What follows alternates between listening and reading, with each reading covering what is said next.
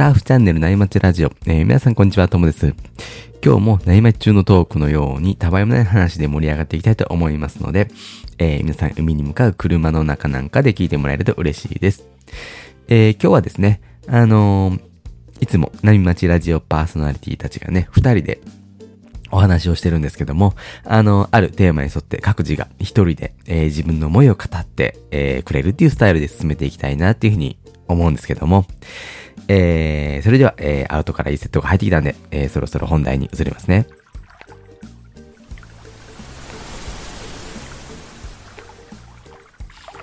えーとですね、今日のテーマはですね、忘れられないビーナーの頃のサーフィンっていうことなんですけども、えー、これにね、このテーマに沿って、えー、皆さん、内町ラジオパーソナリティの方々が自分の思いを語ってくれてます。えー、楽しみですね。えー、ちなみに僕なんですけども、忘れられないビーナーの頃のサーフィンですよね。えー、僕はサーフィンを始めたのが、えー、東京にね、来てからなんですよね。まあ、僕、京都出身で、えー、学生の頃まではね、ずっと関西にいたんですけど、まあ、その時、一回だけね、海に連れてってもらって、サーフボードの上に乗ったことはあるんですけど、ちゃんとやったのは、えー、就職でね、東京に出てきた20代半ばですかね。えー、僕は大学を卒業すると同時に、就職すると同時に東京に来たので、えー、それが24歳の頃かな。で、えー、その会社ので知り合った同期と一緒に、えー、まあ、サーフィンをしようということで始めたんですけども、まあ、それが25歳ぐらいの時かな。で、えー、最初は千葉の、えー、飯岡の方のに連れてってくれるスクールでね、やったんですけども、まあ、それはね、初めてのサーフィンだったんですが、その後、自分で一人で行くようになったんですよね。で、僕その頃蒲田に住んでたんで、蒲田、えー、大田区にある蒲田ですね。東京の、えー、南の方って言ったらいいんですかね。横浜、えー、神奈川県のね、川崎市と隣接しているところで、なんですけども、えー、その蒲田に住んでて、まあ、そこから、まあ、当時ね、お金もなかったんで、車もなくてですね。で、となるとね、もう湘南に電車で通うしかないんですよね。あのー、まあ、蒲田から電車を乗って、で、鵠沼海岸っていうね、駅が、えー、湘南の鵠沼にあるんですけど、まあ、そこまでね、あのー、ハードケースにショートボードを入れて、で、ウエットリュックに入れてね、まあ、タオルとかポンチョとか入れて、背負って、まあ、電車に乗っていくんですけど、まあ、大変なんですよ。あのね、ショートボードって言っても、だいたい1メーター7、80センチでハードケースに入れるんで1メーター90センチぐらいの高さがあって、まあそれをね、あののそのそのそのそ、あの、まあ階段上がって電車に乗ってってやるんですけど、まあ邪魔になるんですよね。だから一番端っこに乗って、で、まあ行くんですけど、まあ、当時ね、言っても早朝から動いてなくて、やっぱり7時、8時とかに家を出て、で、海に行くっていうぐらいの時間帯でサーフィンしてた、してましたね。で、そのね、鵠沼海岸で降りて、で、海までね、Google マップ見ながら歩くんですけど、まあ途中にサーフショップとかもいろいろあったり、あの、自転車にね、の横にサーフボードを乗っけて海まで行く人とすれ違ったり、まあ、そもそもね、あの家に、おしゃれなね、家がこう並んでて、まあ、そこにサーフボードがかかってたり、あとね、海までの途中にこう、上がってくるサーファーがいたりとかね、してたんで、その、まあ、初心者の頃の僕はそういう雰囲気に飲まれてましたね。ちょっとね、うってなってましたね。まあ僕一人で通ってたんで、で、鵠沼海岸にはですね、サーフビレッジっていう、もう、ビーチでスポーツする、スポーツしたりね、過ごしたりするためのこう拠点があるんですよ。これ公共のあの建物なんですけども、まあ、自動販売機とか、えー、ちょっとした軽食が食べれたり、あとは、ロッカーとかね、温水シャワー、もう更衣室なんかがね、ちゃんとこう整備されてる大きな建物なんですよね。まあ、これはね、あの、本当にさすが湘南っていう感じの、あの、施設なんですけども、まあ、そこでね、ロッカー、ね、こう、まあ、荷物入れて、ウェットに着替えて、まあ、サーフボードを持っていくんですけど、まあね、その、電車の中で感じた、こう、なんて言うんですかね、こう、疎外感っていうか、こう、気持ちが落ちる感じと、えー、まあ、スレッチ、海に向かうまでのね、間に感じるプレッシャーとかでね、ちょっとね、もう気持ちが折れかけてる状態で、えー、海に入る、みたいな過ごし方をしてましたね。で、当然ね、その、まあ、ショートボードに適した波が、こう、バンバン来るかつさそうじゃないんで、クエ沼海岸は。しかも、あの、まあ、サラリーマンなんで、土曜日とかね、日曜日の朝っていうもう決め打ちで行ったんで、なかなかね、いい波に、に出会えた記憶はないんですけども、まあ、とは言ってもビギナーなんで、本当にインサイドで割れる波さえあれば、まあまあ練習はできたんで、ずっとね、それを、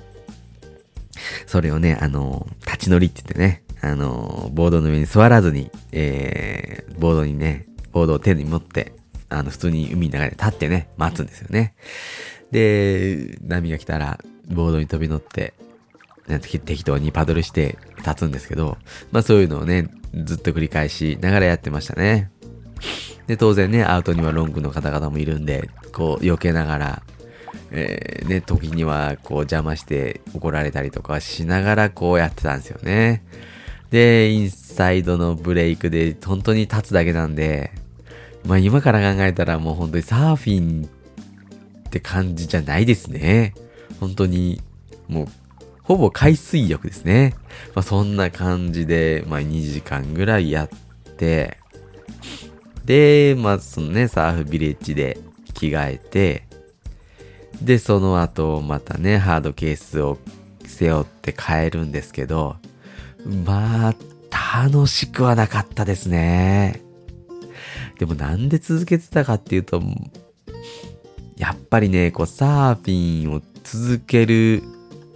のがかっこいいとか、まあ、サーフィンを続け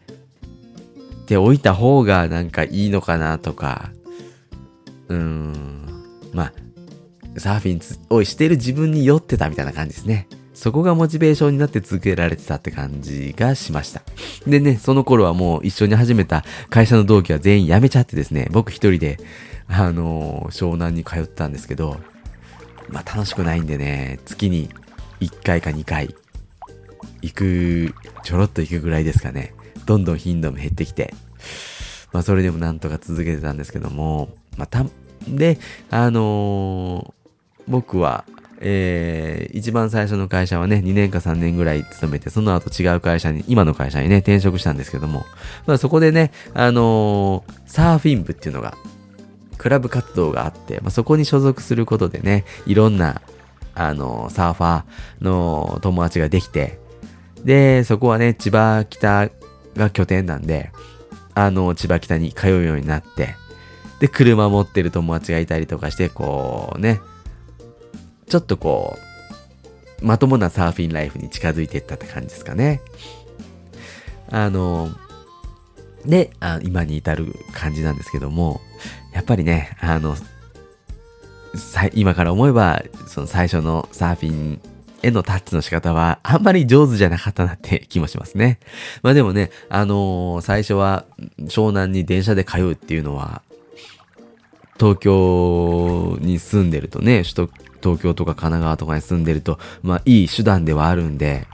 あのぜひね、あのビギナーの方々は頑張ってもらいたいなと思うんですけども、まあ僕みたいにね、一人でやるんじゃなくて、近隣のね、あのサーフショップにとりあえず飛び込んで、あの、ビギナーあの、初心者なんでいろいろ教えてくださいっていう形で、お世話にな、なるのが一番の近道ですね。僕はちょっとそこビビってできなかったんですけども、あの、ぜひ、あの、それをお勧めします。そんなところですかね。僕の初心者の頃の、ビギナーの頃のサーフィンの思い出。まあでもこの電車で通うっていうのは、この、首都圏ならではなのかな関西とかだとなかなか難しかったりもするかもしれないんで、あの、まあ、ありがたい環境っちゃありがたい環境なんですけどもね。まあ、そんな感じのサーフィンを送っていました。じゃあ、それではですね、長くなったんですけども、あのー、他のね、皆さんの初心者の頃のね、ビギナーの頃のこう、サーフィンの思い出をね、聞いていきたいなっていうふうに思います。えー、まずは、えー、月さんから聞いてみましょうか。月さんよろしくお願いします。こんにちは。日本海サーファーの月です。今回はですね、忘れられないビギナーの頃のサーフィンということなんですけれども、ビギナーの頃はあまり道具にこだわりがなかったので、なんか、キテレツに見えるような格好とか、そういうのをしてました。なんかですね、例えばジャーフルの、えーと、腕の部分がちぎれちゃったことがあったんですけれども、もうそこから水が入ってくるんでどうしようもないんで、袖の部分からですね、両袖をジャーフル切って、えー、その上からタッパーを着るみたいなスタイルやってましたね。まあ、今でこそ2ピースみたいな形になると思うんですけども、なんかすごい、えー、ちぐはぐな格好をしてました。あと、えー、一時期ちょっと日焼けが仕事の都合上できない時があって、その時も真夏の沖縄でジャーフル着たりですね、えー、なんだろう、サングラスじゃないけど、そういう水中用の、えー、ゴーグルみたいなのしてたりしてやってましたね。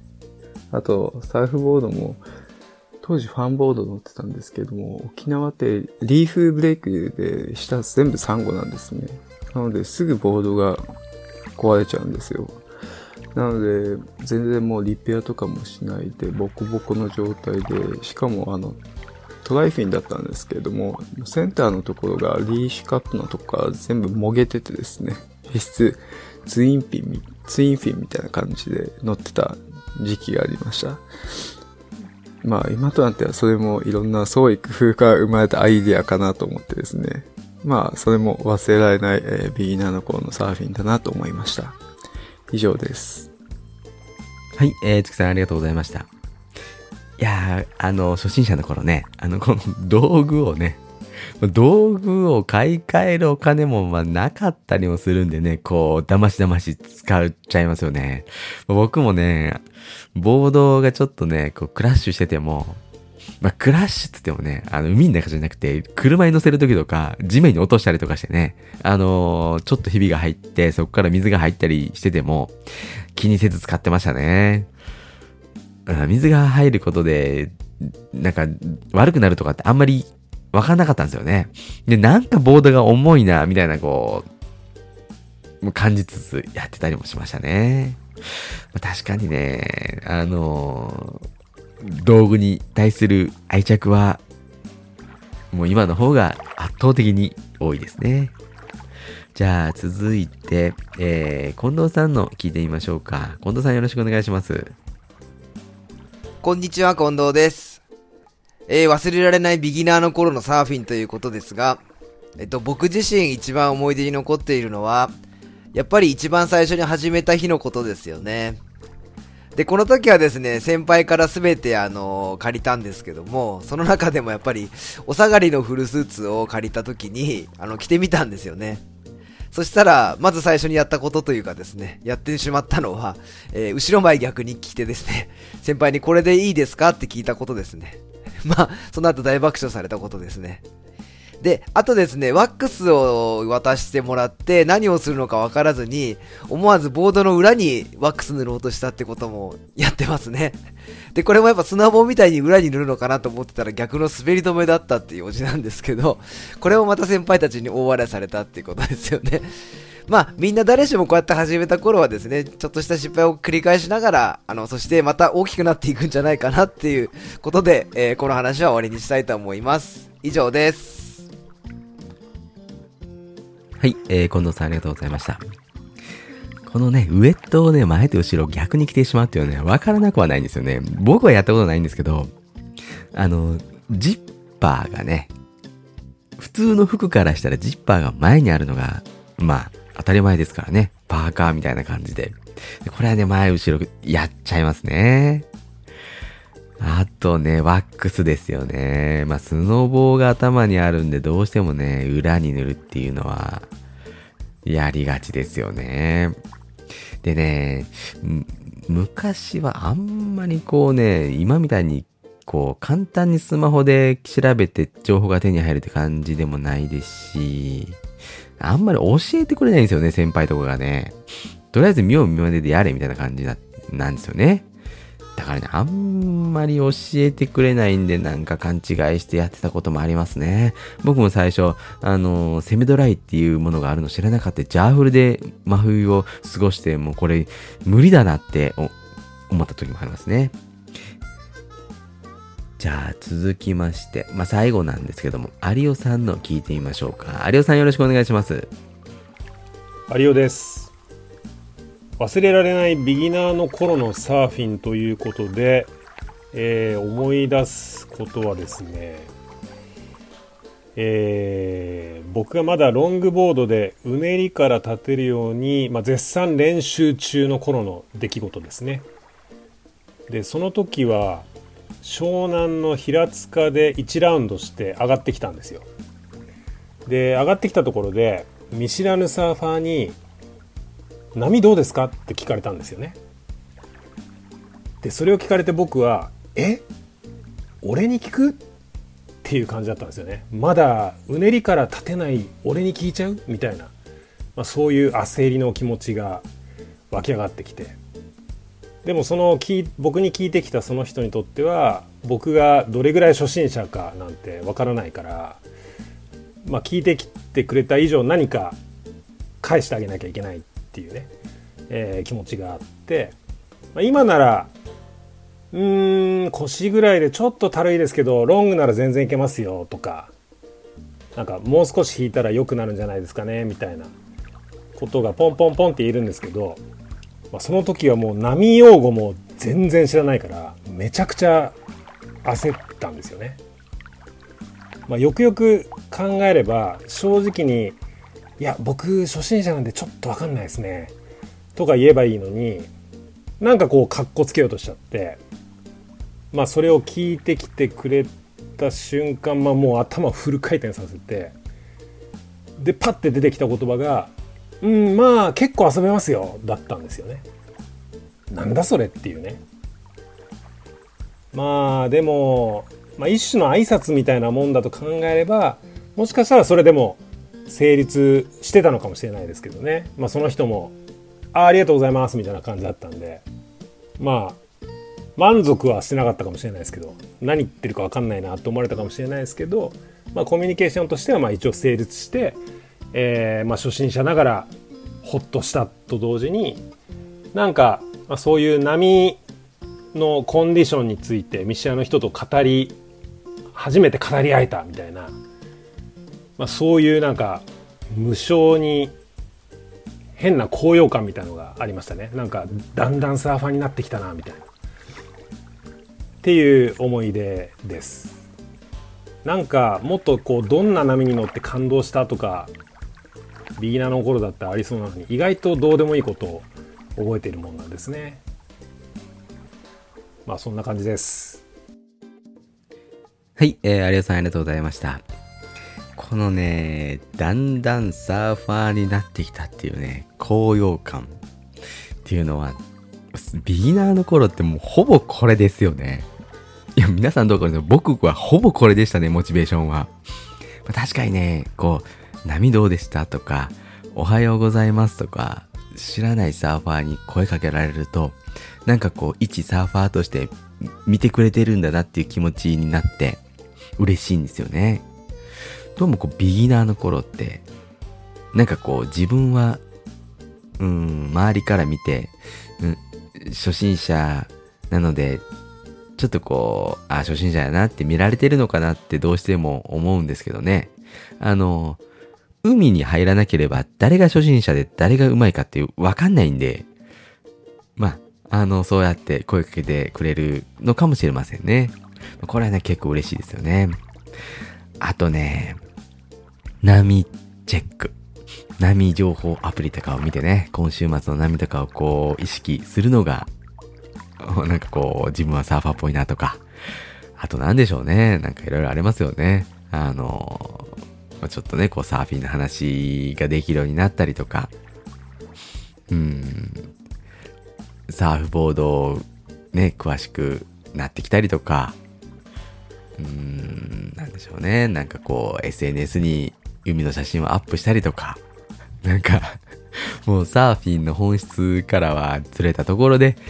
楽しんでましたね。まあサフ、うん、そういうとこでしかね、最初の頃って楽しめないんで、まあ仕方ないかもしれないんですけど、まあそうやってね、あの、モチベーションキープしながら、あのサーフィンを続けるっていうのも一つの手段かなっていうふうに思います。でもね、この、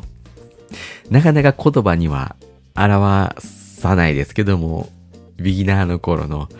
こう、サーファーになってきた感っていうのをこう、みんな持ってる気がしますね。なんか、これを、あのー、皆さんの語ってもらっても面白いなってちょっと思いました。次はね、こんな、こんなテーマも面白いかもしれませんね。はい、えー、今日はですね、そろそろ、まあそれではいいお時間なんで、えー、これで終わりにしようかなって思います。えー、今日はですね、えー、忘れられない、えー、ビギナーの頃のサーフィンっていうテーマで、えー、お話しさせてもらいました。えー、今後もね、あの、このようなスタイル、またね、あの、リスナーの皆さんからこう、収録してもらったものをこういただいて、あの、つなげていろんな方に聞いてもらうっていうスタイルも、あの、やってますんで、あの、皆さんね、みんなで楽しんでいけたらいいなっていうふうに思ってます。えー、それでは今日もパナイさんのキンキンを聞きながらお別れです。えー、それでは皆さんのところにいい波が来ますように、えー、失礼します。